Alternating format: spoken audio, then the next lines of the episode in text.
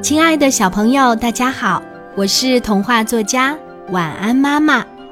今天晚安妈妈给你讲的故事是《小灰兔看家》。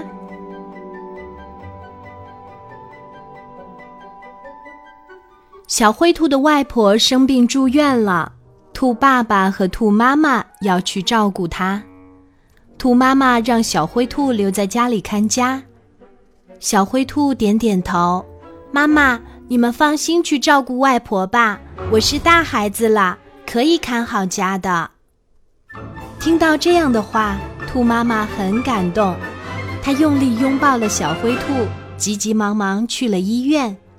小灰兔跑到家门旁边，认真检查了门锁，然后坐到书桌前开始写作业。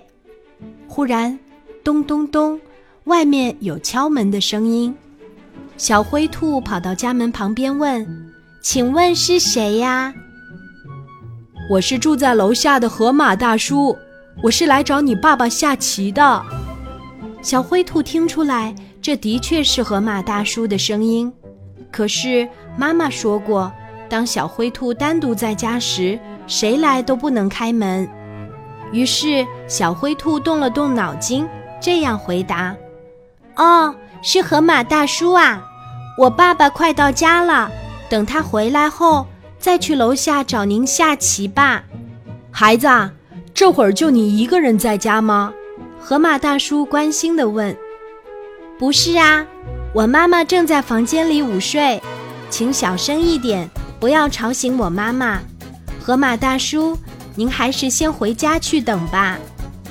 小灰兔假装说妈妈在家里午睡。这样可以很好的保护自己。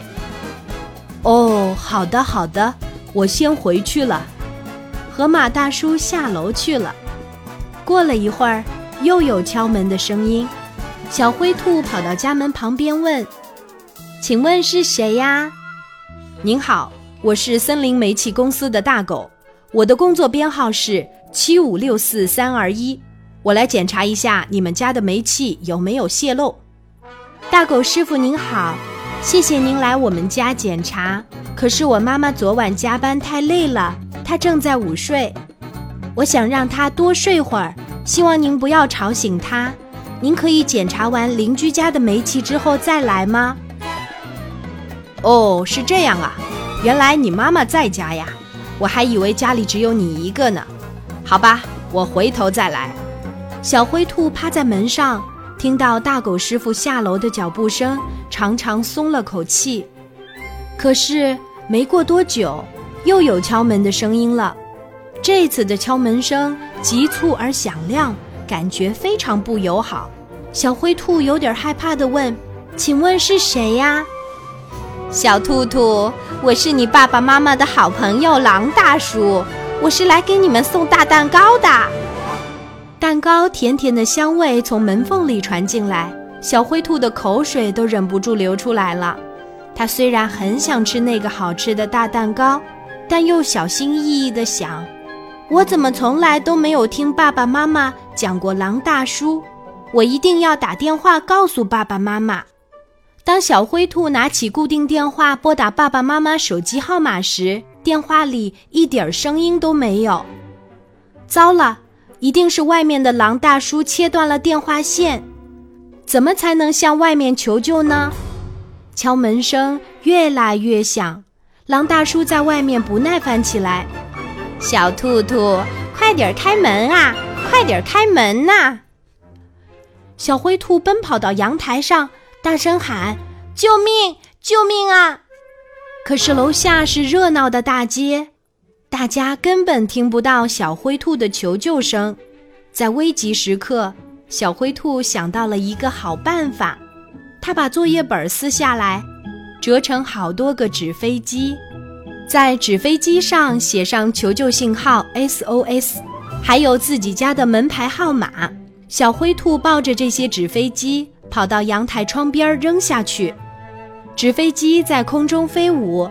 有几个正好落到热闹的大街上，大家抬起头，刚准备抱怨淘气孩子扔垃圾时，发现了小灰兔正在阳台上张开双臂，大声求救。在纸飞机上，大家看到求救信号 SOS，还有小灰兔家的门牌号码。大家赶紧拿着棍棒等工具，一起跑上楼，解救了聪明的小灰兔，把狼大叔这个坏家伙扭送到了黑猫警长的派出所。安全小提醒：平时有陌生人敲门时。爸爸妈妈不要随意就打开门，可以先透过门上的猫眼看外面，问清情况后再开门。孩子看到爸爸妈妈经常这样做，他自然也会这样做的。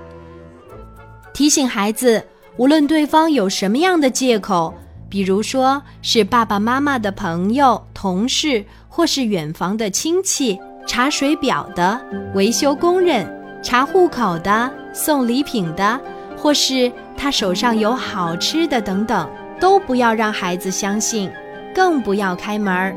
如果陌生人执意不肯离开，孩子一定要给爸爸妈妈打电话，或是到阳台上大声呼救，从而把陌生人吓跑。